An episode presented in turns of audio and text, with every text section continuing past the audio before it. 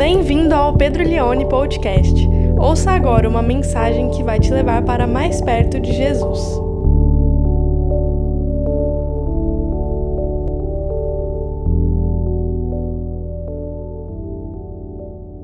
Apocalipse capítulo 15, verso 1 diz assim a palavra de Deus: Vi no céu outro sinal grande e maravilhoso, sete anjos que tinham os sete últimos flagelos, pois com este se consumou a ira de Deus. Vi como que um mar de vidro misturado com fogo, e também os que venceram a besta, a sua imagem e o número do seu nome. Eles estavam em pé junto ao mar de vidro, tendo harpas que lhes foram dadas por Deus, e entoavam o cântico de Moisés, servo de Deus, e o cântico do Cordeiro, dizendo: Grandes e admiráveis são as tuas obras, Senhor Deus Todo-Poderoso. Justos e verdadeiros são os teus caminhos, ó Rei das nações. Quem não temerá e não glorificará o teu nome, ó Senhor? Pois só tu és santo. Por isso, todas as nações virão e se prostrarão diante de ti, porque os teus atos de justiça se fizeram manifestos. Depois dessas coisas olhei e abriu-se no céu o santuário do tabernáculo do testemunho, e os sete anjos que tinham os sete flagelos saíram do santuário vestidos de linho puro e resplandecente, e cingidos à altura do peito com cintos de ouro. Então um dos quatro seres viventes deu aos sete anjos sete taças de ouro cheias da ira de Deus que vive para todo sempre. O santuário se encheu de fumaça da glória de Deus e do seu poder, e ninguém podia entrar no santuário enquanto não se cumprissem os sete flagelos ou as sete pragas dos sete anjos. Ouvi uma voz forte vinda do santuário dizendo aos sete anjos: Vão e derramem sobre a terra as sete taças da ira de Deus. Meus irmãos, o título da pregação dessa noite é Pecadores nas mãos de um Deus irado. Pecadores nas mãos de um Deus irado. Eu fiquei imaginando, imagina amanhã, segunda-feira, você que geralmente manda um versículo para aquela sua tia no grupo da família, para encorajar a semana dela. Tia, ouve aqui essa pregação. Imagina, eu fiquei pensando, você mandar o link do culto Tia, ouve essa pregação para te inspirar, para aquecer o seu coração. Aí sua tia vê o título assim: Pecadores nas mãos de um Deus irado. Na verdade, esse título, ele é uma reverberação de um grandioso sermão do Jonathan Edwards, um dos maiores pregadores, talvez o maior teólogo americano de todos os tempos. Ele pregou esse tema no século XVIII nos Estados Unidos eu quis usar porque hoje nós vamos falar sobre um tema que não é fácil de falar e vamos pregar um tema que que pouco é pregado hoje, nós vamos falar sobre a ira de Deus. Só que a ira de Deus é um tema extremamente importante para que a gente conheça o nosso Deus em todas as suas facetas. Se a gente conhecer apenas um lado do caráter do nosso Deus, nós não vamos o conhecer verdadeiramente. Nós precisamos conhecer a Deus em todos os ângulos do seu caráter. E a ira de Deus é pertencente a um dos ângulos importantíssimos do caráter de Deus. Se nós não conhecermos a Deus como um todo, nós não conheceremos o Deus que nos criou. Talvez conheçamos um Deus que nós criamos. Pregar sobre a ira de Deus não é não é um assunto que a gente quer ouvir, que a gente quer pregar, mas por que, que nós precisamos falar disso? Porque o tema da ira de Deus, ele é caríssimo na Escritura. Do início da palavra de Deus lá em Gênesis até o Apocalipse, o tema, o caráter da ira de Deus percorre toda a Escritura.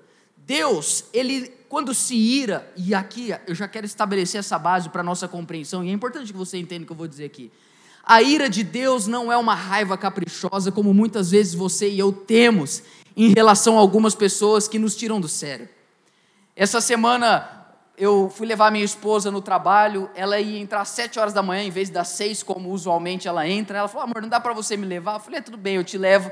Acordei super feliz, por incrível que pareça, 6 horas da manhã, entrei no carro, o dia estava amanhecendo ainda, coloquei a Glória na, na cadeirinha e Suzane e eu estávamos indo, eu estava indo por fora da cidade, era seis e meia da manhã, se não me engano, numa terça-feira, eu estava 90 por hora, a velocidade da pista, de repente, a hora que eu olho no meu retrovisor, eu já vi que tinha um, um, um, incircunciso dando luz alta e andando, sei lá, 130 por hora e já chegando e dando luz alta.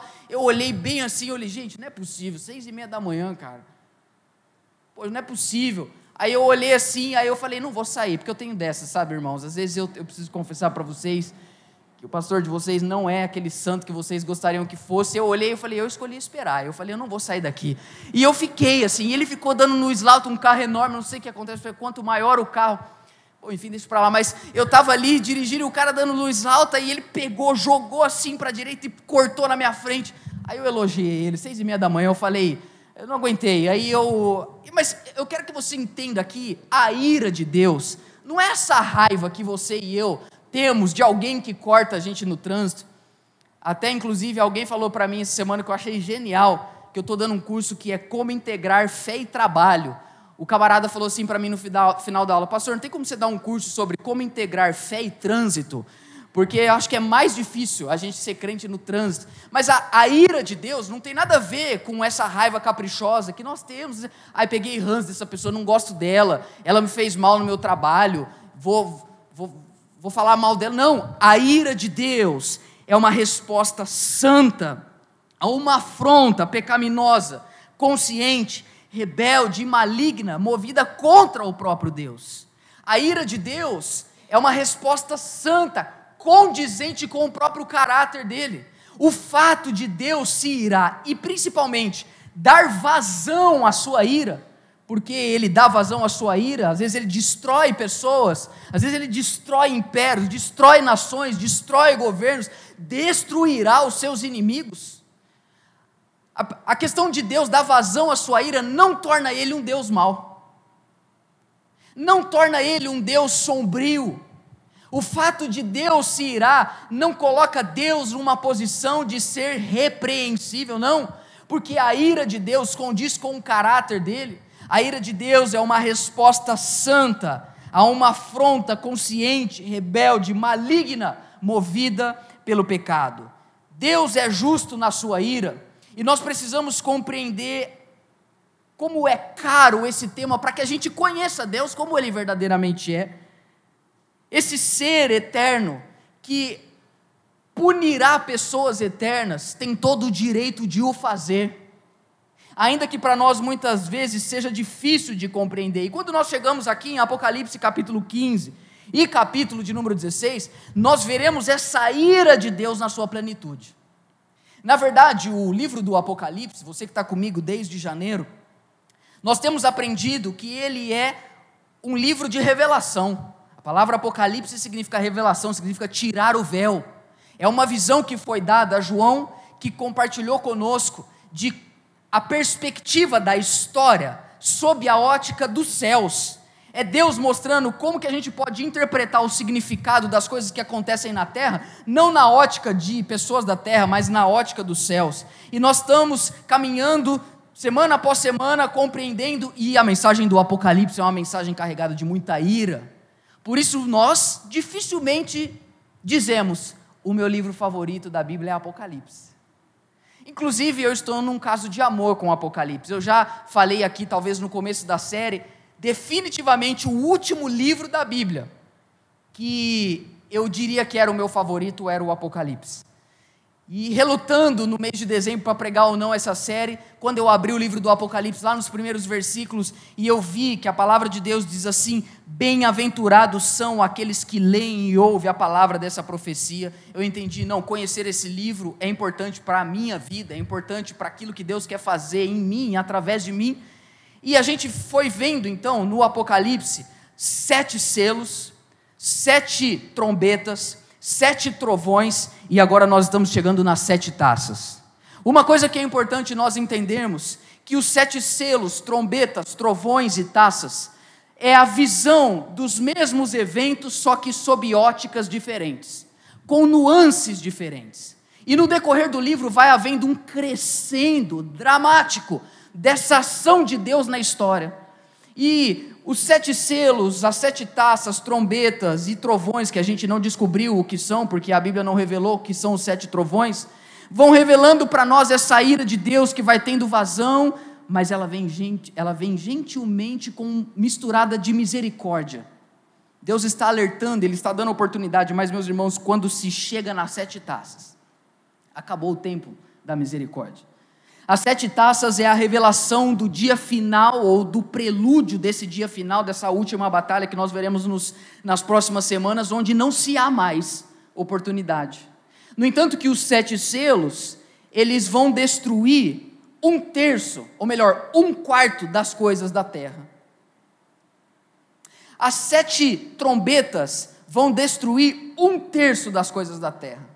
Os sete trovões não é revelado, mas talvez eles destruirão ou destruiriam a metade das coisas da terra. Mas nas sete taças nós vemos que tudo ali foi destruído. E tem algo que também diverge das sete taças da ira de Deus, que não existe um interlúdio entre o sexto e o sétimo elemento, como tem nos selos e nas trombetas.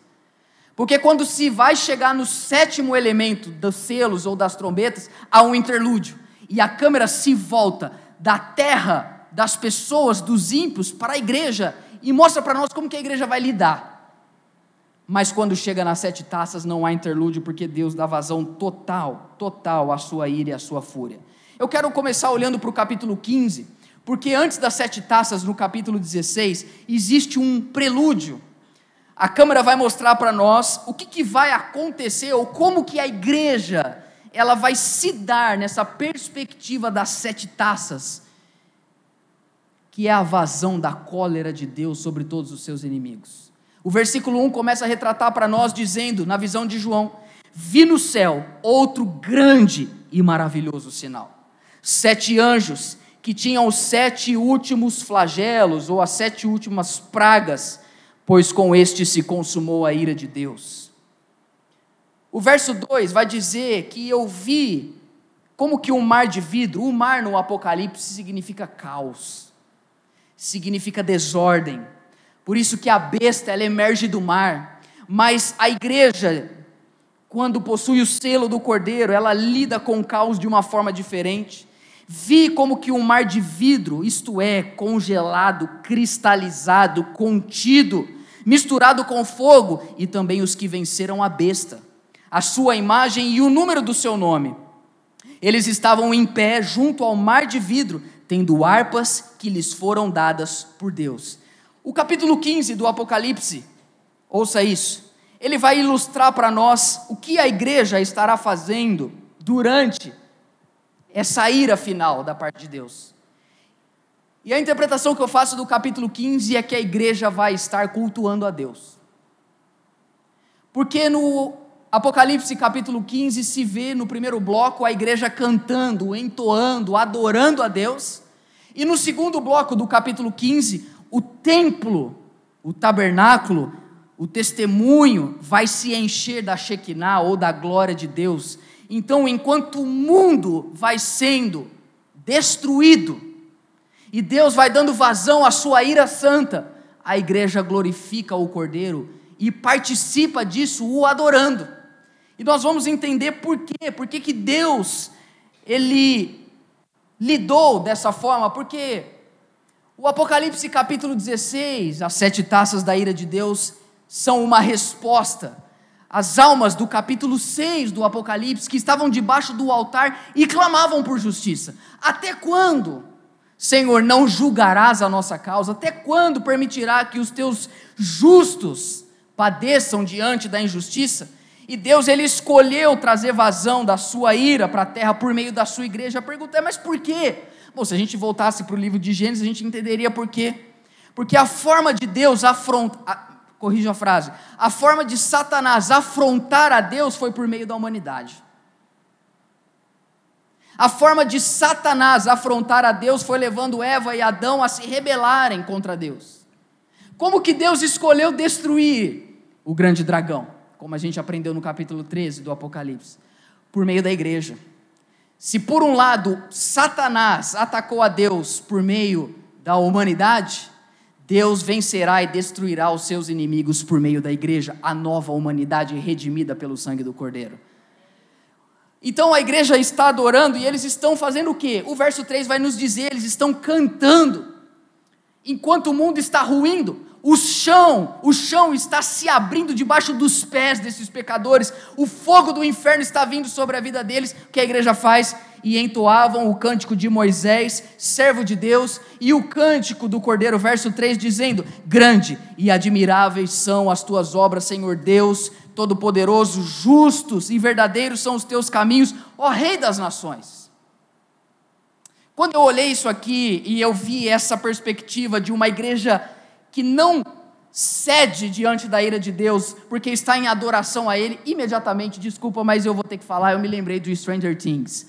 Eu não sei se você está assistindo Stranger Things, para quem não sabe o que eu estou falando, porque eu falei de manhã, aí à tarde eu pensei, gente, mas tem gente que não sabe o que, é, então eu, você fala e explica, né? Para quem não sabe e quem não está habitando na Terra, Stranger Things é um seriado que está no Netflix, está na sua última temporada, e acontece algo muito interessante nessa última temporada. Tem um episódio que o maior inimigo ali nessa temporada, o Vecna, ele habita num mundo invertido. Olha a profundidade agora do sermão, vai acompanhando comigo. Ele habita num mundo invertido. E ele vai tentando seduzir pessoas para que ele possa ceifar a vida delas para dar vazão ao plano dele.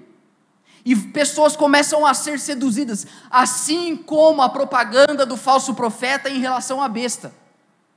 Em tudo vejo o Evangelho, por, pelo Evangelho tudo vejo.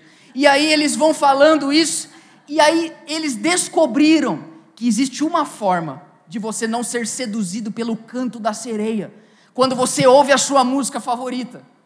E uma das meninas ali, ela começa a ouvir a música favorita dela, Max. E pasme você, essa era uma música da década de 80 que ninguém ouvia, ninguém sabia que existia. Essa música tocou no seriado e, e ela, por algumas semanas, foi a música mais ouvida no mundo.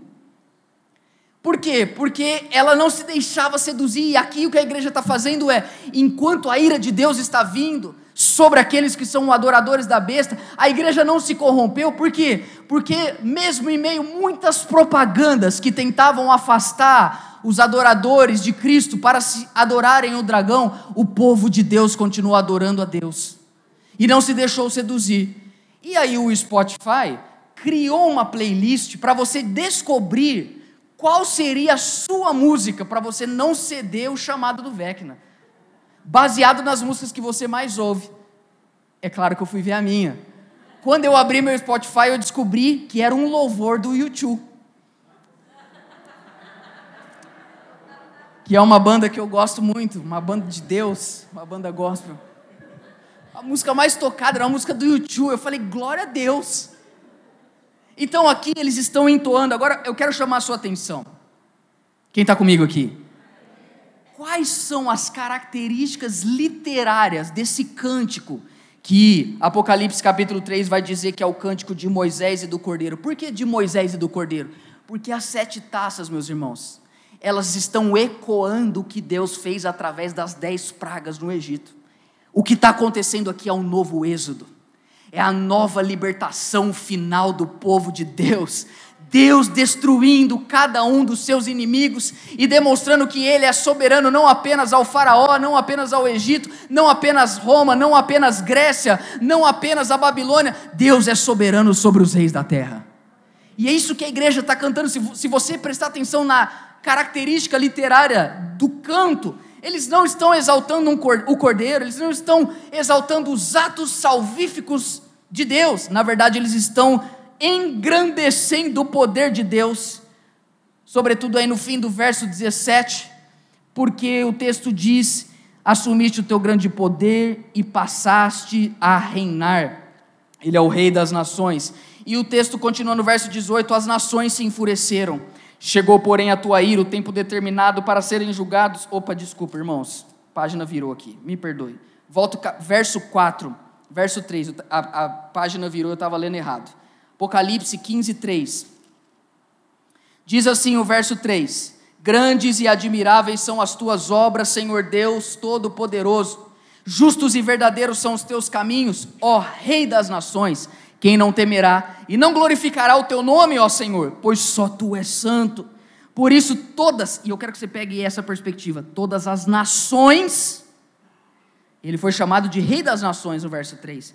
Todas as nações virão e se prostrarão diante de ti. Ó, acompanha a minha linha de raciocínio. O que está acontecendo aqui no final da ira de Deus? Eles estão engrandecendo ao Senhor porque está se cumprindo uma promessa que fazia parte dos ecos espirituais do povo hebreu no Antigo Testamento. Quais eram esses elementos? Existia uma expectativa no povo hebreu no Antigo Testamento de que o Senhor Deus, Yahvé, Javé, Elohim, o Deus de Israel, se tornaria reconhecido como Deus em todas as nações. Essa era a expectativa. O povo de Israel sabia que era um povo escolhido, mas não como um fim em si mesmo com o objetivo de ser luz para as nações.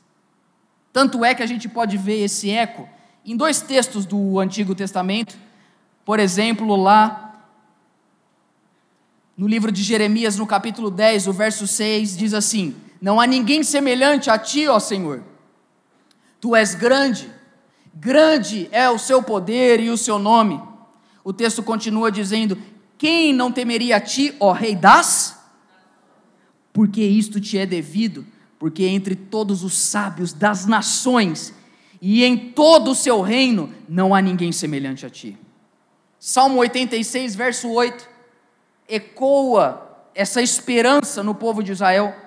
Verso 8: Não há entre os deuses quem seja semelhante a ti, Senhor, e nada existe que se compare às tuas obras. Todas as nações que fizeste virão e se prostrarão diante de ti, Senhor, e glorificarão o teu nome, pois tu és grande e operas maravilhas, só tu és Deus. O que está acontecendo aqui? Está se cumprindo. E Yahvé não era um Deus tribal. O Evangelho não é uma pregação tribal. Nós não estamos anunciando uma mensagem que só faz sentido para brasileiros. A pregação do Evangelho não é uma mensagem sobre um Deus que só faz sentido para uma parcela da sociedade. Não, o Evangelho é uma mensagem que não é que explica como você simplesmente pode se sentir melhor. A pregação do Evangelho é o que traz o significado, a história de todas as civilizações. O anúncio do Evangelho, a pregação sobre Cristo, é o anúncio de que Deus escolheu um povo não como um fim em si mesmo, mas que por meio desse povo todas as nações venham, se dobrem diante do Eterno e reconheçam que Ele é Deus de deuses, Rei de reis, Senhor de senhores. E é isso que está acontecendo aqui, lá no verso 4 de Apocalipse, capítulo 15. Os seus atos de justiça se fizeram manifestos a igreja está adorando, a igreja está clamando a Deus. Meus queridos, entenda de uma vez por todas: crer em Jesus é um ato de rebeldia. Crer em Jesus é um ato de rebeldia contra tudo o que se declara Deus.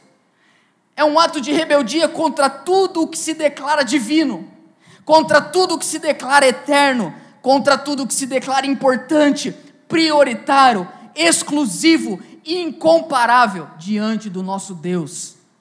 Todos se dobram. E é isso que está sendo anunciado aqui em Apocalipse, e a igreja está adorando, e a igreja está cantando. Tanto é que a partir do verso de número 5, a presença de Deus, ela se manifesta de forma gloriosa. O verso 6 vai dizer: "E os sete anjos, que tinham sete flagelos, saíram do santuário, vestidos de linho puro, e resplandecentes, cingidos à altura do peito com cintos de ouro. Nós estamos estabelecendo a base para a gente atravessar o Apocalipse 16 em breve. Primeiro, a igreja está cantando, a igreja está adorando. Segundo, o que acontece? Há uma resposta da parte de Deus. No Antigo Testamento, várias vezes a presença de Deus vinha de forma tão gloriosa no templo ou no tabernáculo que ninguém podia ficar perto até os sacerdotes tinham que sair, tamanha glória de Deus. A palavra glória no, no hebraico é a palavra kabod, que significa peso. No, no grego do Novo Testamento é a palavra doxa, que significa beleza. O que é a glória de Deus? É o peso da sua beleza, da sua majestade. Essa glória ela invade esse templo e ninguém pode ficar ali. A glória de Deus se manifestou diante do povo dele. E agora nós percebemos, olha só, os anjos que vão derramar as sete taças da ira de Deus, como são eles? Será que são demogorgons? Será que são seres assim horripilantes? Será que esses anjos que vão trazer a ira de Deus sobre a terra são seres medonhos? Não, não. Porque a ira de Deus é algo que o glorifica. Ouça isso: o fato de Deus derramar a sua ira, quando nós vemos as vestes dos anjos, traz para nós duas coisas: é um ato solene e sagrado. É isso que significa esses anjos vestidos de linho puro e resplandecente, cingidos à altura do peito, com cintos de ouro. É, são vestes litúrgicas, Deus está sendo glorificado, a ira de Deus, ela vai chegar sobre a terra e isso não vai tornar Deus mal.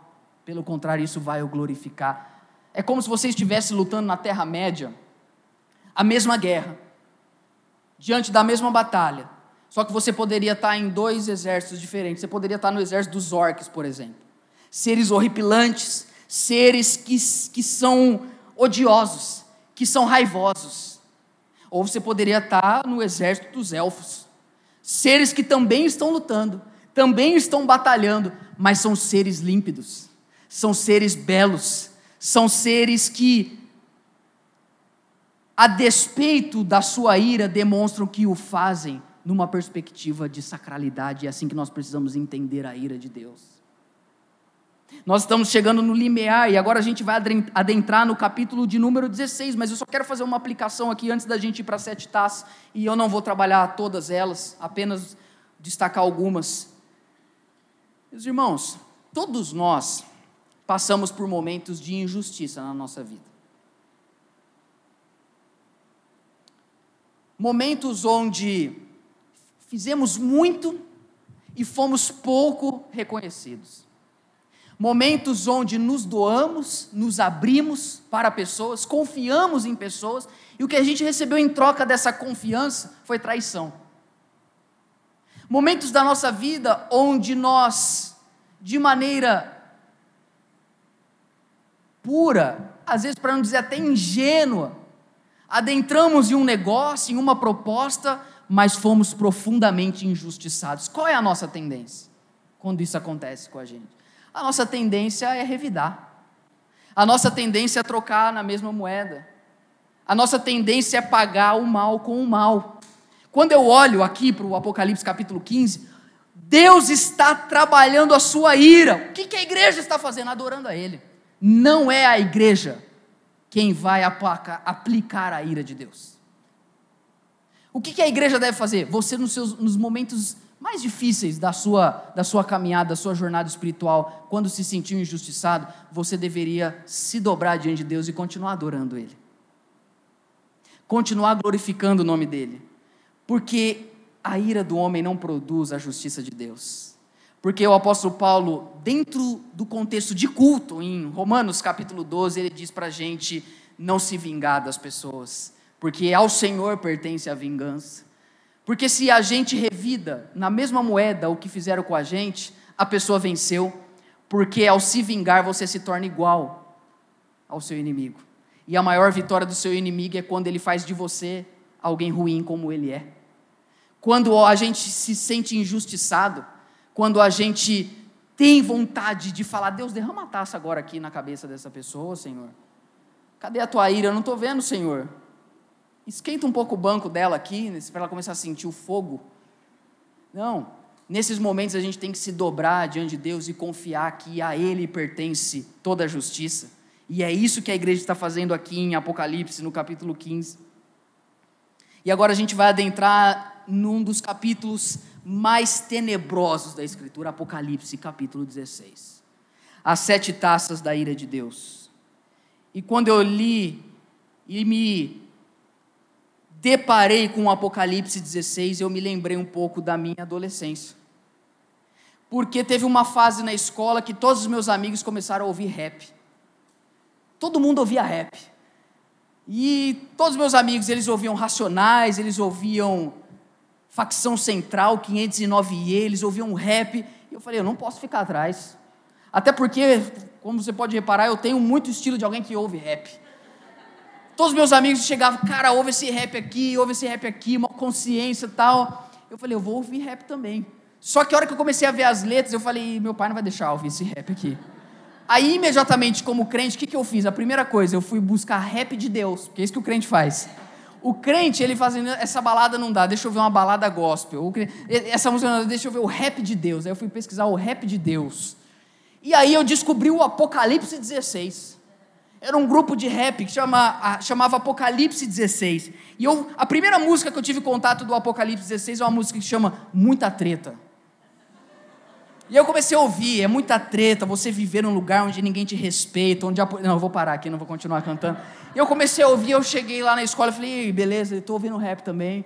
É. O que você está ouvindo? Apocalipse 16, muita treta tal. Aí eu Falei, Apocalipse 16? Por que será que o grupo chama Apocalipse 16? Fui ler o Apocalipse 16. Devia ter mais ou menos uns 16 anos, inclusive. Fui ler o Apocalipse 16. A hora que eu comecei a ler, a hora que eu terminei, eu falei, vixe, muita treta. A hora que eu li o que acontece no Apocalipse 16, eu falei, cara, o rap do facção central é leve perto disso aqui. sem ter palavrão, isso aqui que vai acontecer é. É, é, é muita treta, não sei o que dizer.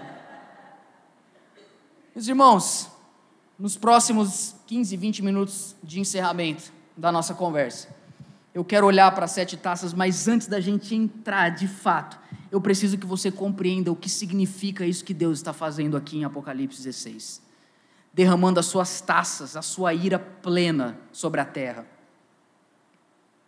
Por que, que Deus vai fazer isso? Porque Deus é justo. Se não existisse Apocalipse no fim da sua Bíblia, e se não existisse Apocalipse 16 na sua Bíblia, possivelmente você e eu não estaríamos aqui, porque as coisas não fariam sentido. Por que, que não fariam sentido? Porque dentro de nós existe algo chamado senso de justiça. Existe um clamor dentro do nosso peito quando a gente vê um irresponsável, alcoolizado, pegar uma estrada e atravessar o carro de uma família e o traste não morre, mas a família inteira morre. A gente fala, não é possível. Existe o senso de justiça dentro de nós. E a pergunta é: por que nós temos o senso de justiça? Porque fomos criados à imagem e semelhança de Deus. E Deus é justo. Só que Deus, e graças a Ele, Ele não é justo como a nossa justiça. Porque você vai concordar comigo que a nossa justiça é injusta. Deus é o justo juiz, não como os juízes da terra. Porque os juízes que nos julgam hoje, eu estou falando literalmente, são homens que na maior parte das vezes nem leem o processo, nem acompanham os desdobramentos, não julgam com justiça, não julgam com integridade, não julgam com zelo. Os nossos juízes não são capazes de promover a justiça que tanto muitas vezes nós precisamos. Tanto é que eles precisam ter um juiz sobre eles. Eles precisam ter um desembargador sobre eles, porque não se confia no juiz. Mas Deus não, Deus é o justo juiz. Isso é tão absurdo que o apóstolo Paulo, em 1 Coríntios capítulo 6, ele diz: é uma vergonha para vocês crentes entrarem na justiça um contra o outro. É uma vergonha, isso é um sinal de que vocês faliram emocionalmente, espiritualmente, vocês, vocês estão acabados, porque vocês são dois santos que não entram em comum acordo, e vocês se colocam diante de um juiz iníquo, que não tem autoridade nenhuma sobre a vida de vocês, ímpio, e se coloca a julgar vocês, vocês não se lembram que vocês julgarão o mundo? Vocês julgarão os anjos? Porque Deus é justo. E por que que Apocalipse 16 precisa existir? Porque todo o crime de injustiça que acontece na terra é contra Deus. Em primeiro lugar, quando Davi pecou, o rei Davi, o primeiro rei de Israel, Ele não foi para a guerra como deveria ter ido. Ele cobiçou uma mulher. Ele teve relação sexual com ela. Ele engravidou essa mulher. E ele tentou enganar o marido dela. Mentiu para o marido. Matou o cara. Ele fez tudo de ruim que você possa imaginar. Ele se arrepende. E lá no Salmo 51 você tem a oração de Davi. Ele, quando se coloca diante de Deus, ele diz assim: Senhor, contra ti pequei e somente contra ti pequei. Por quê? Porque toda ofensa de injustiça, Deus é a pessoa vitimizada. Tudo que acontece no mundo de injustiça, em primeiro lugar, é um pecado contra a santidade, contra a bondade, contra a soberania de Deus. Quando uma pessoa passa fome, 33 milhões de pessoas no Brasil hoje, Deus é a vítima.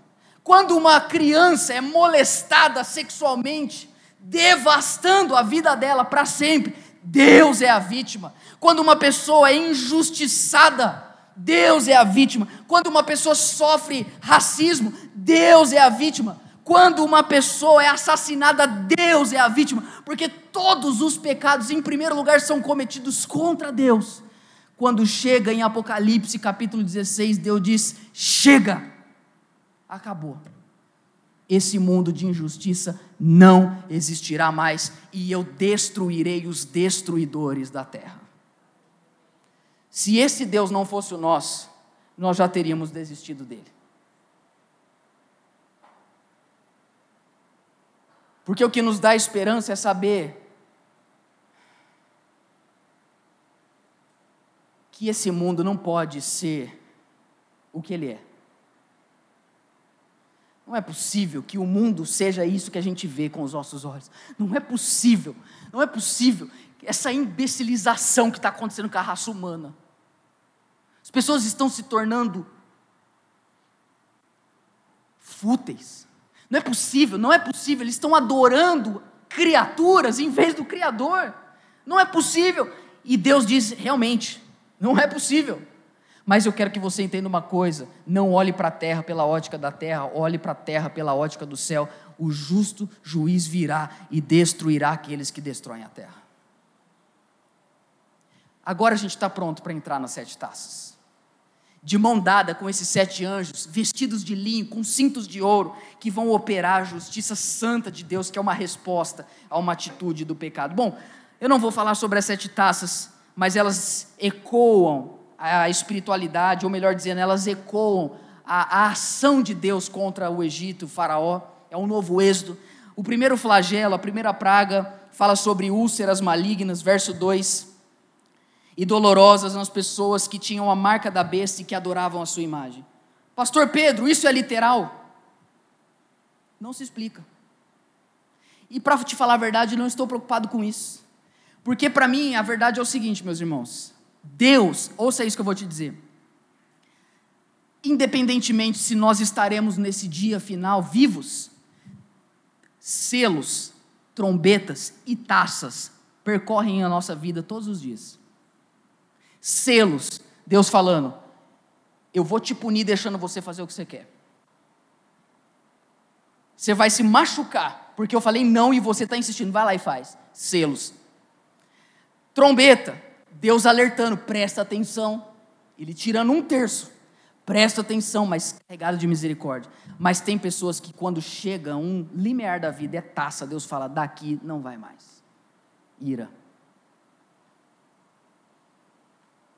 Quando nós olhamos aqui nesse clímax final, nós vemos a segunda taça, o segundo anjo derramou no mar e o mar se transformou em sangue, como de, de um morto, e morreu todo ser vivo que havia no mar. Verso 3, verso 4: o terceiro anjo derramou a sua taça nos rios e nas fontes de água, e elas se transformaram em sangue. É igual aconteceu no Egito. Então ouvi o anjo das águas dizendo: Olha isso, tu és justo tu que és e que eras, o santo, pois julgaste estas coisas. Verso 6 é muito forte. Porque derramaram sangue de santos e de profetas, também lhe deste sangue para beber. É o que merecem. Eles merecem. Eles não se arrependeram. Eles não pediram perdão. Eles foram máquinas de propagar o mal. Vocês viram o que aconteceu há uns dois meses no Rio de Janeiro? Um cara entrou num apartamento de uma senhora que estava com, com a diarista dela, falando que ele queria entregar um currículo. Amarraram as duas, eles mataram, degolaram ela com uma faca.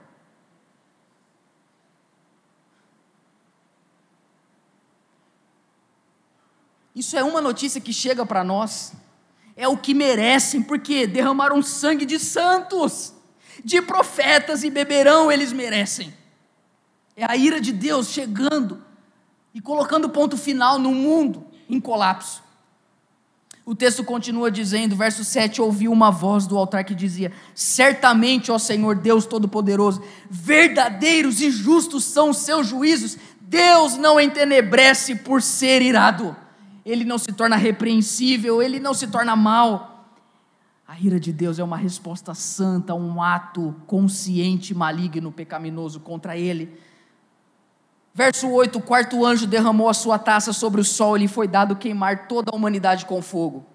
Meus irmãos, aqui nós vemos que o ecossistema se volta contra a humanidade. Nós estamos destruindo a terra.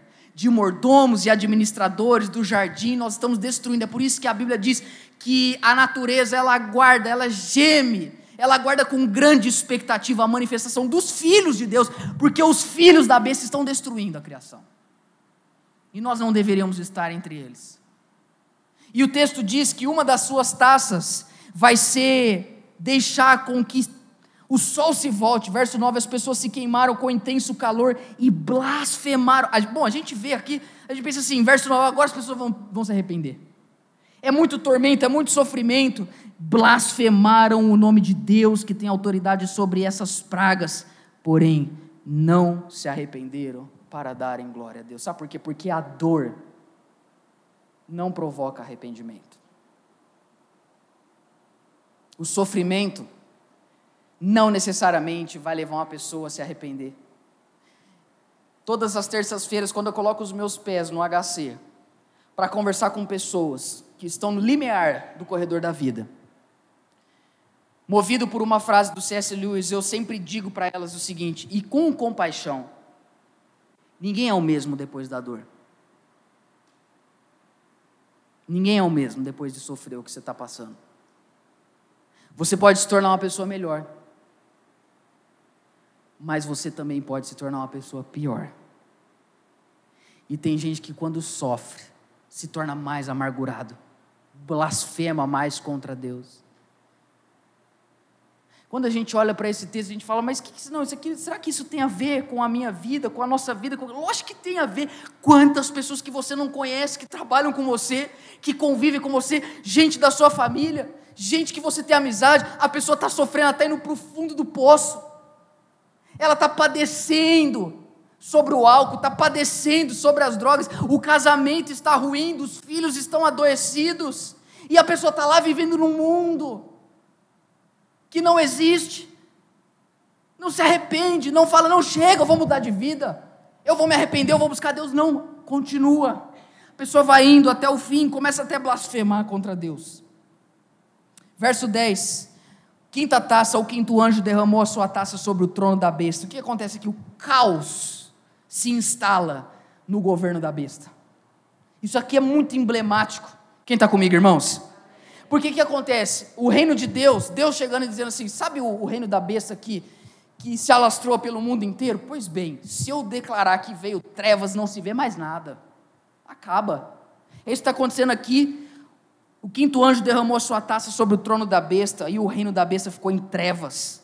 Olha, olha que as pessoas mordiam a língua por causa da dor que sentiam. Você pensa, agora elas vão elas conseguem morder a língua, mas elas não conseguem no verso 11 abrir a boca e pedir perdão a Deus. Elas mordem a língua de dor e no verso 11 blasfemam contra Deus do céu por causa das angústias, das úlceras que sofriam, porém não se arrependeram das suas obras, porque a dor, a destruição, o juízo e nem a própria ira de Deus levam um pecador a se arrepender.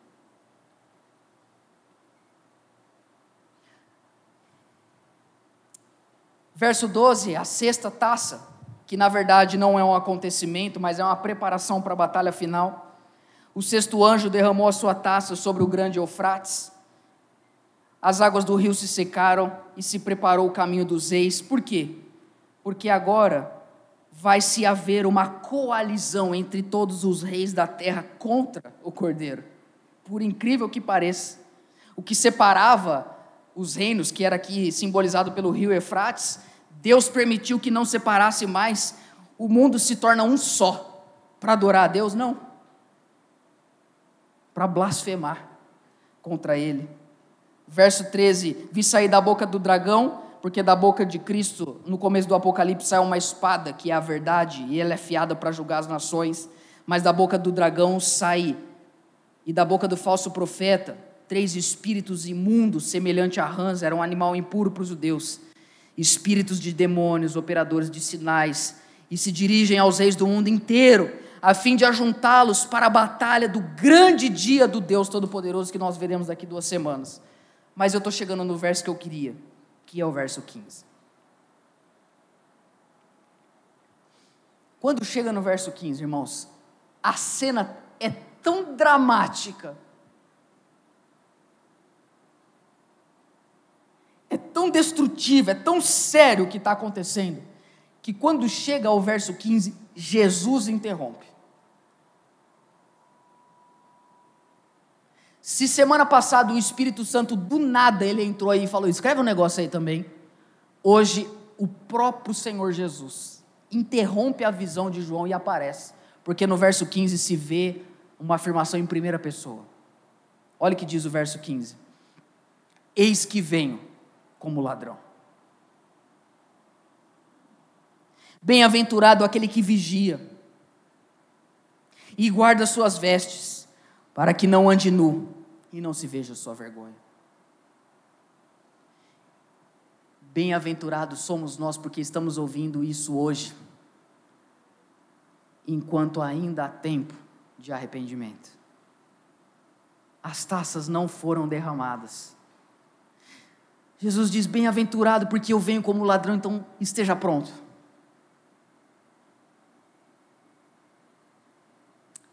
Os irmãos, nós vivemos num mundo corrido, sim ou não? Meu Deus, amanhã é só segunda-feira, quantas coisas tem para fazer? Dias, essa semana minha foi tão corrida, eu fiz tanta coisa ao mesmo tempo, que sexta-feira eu estava indo pregar em outra cidade no dia errado. Estava indo lá para a igreja do pai do Jonas, lá para São Joaquim, já tinha preparado, já combinei com dois meninos da igreja, falou, nós vamos lá. Aí eu estou almoçando, minha mãe falou assim, tem certeza que é hoje? Eu falei, sim. Ela falou, não, mas eu olhei lá no, no, no, na internet e hoje é outro pastor. Eu falei, tá amarrado. Eu falei, não. Aí eu olhei lá, era outro pastor. De tão assim, tão, tão corrido que tá as coisas. As muitas letras estão me enlouquecendo, como diz Paulo. E às vezes você manda um WhatsApp para a pessoa, a pessoa fica três meses sem responder, aí ela responde, ô, oh, desculpa a demora. Desculpa a demora, mas três meses? Achei que tinha morrido, cara.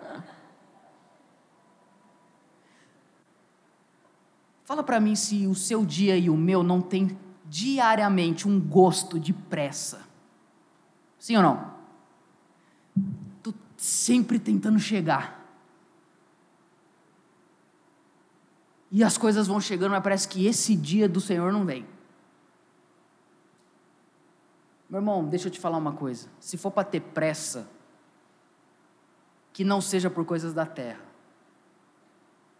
Se for para você e eu termos pressa, que seja a pressa de sermos santos.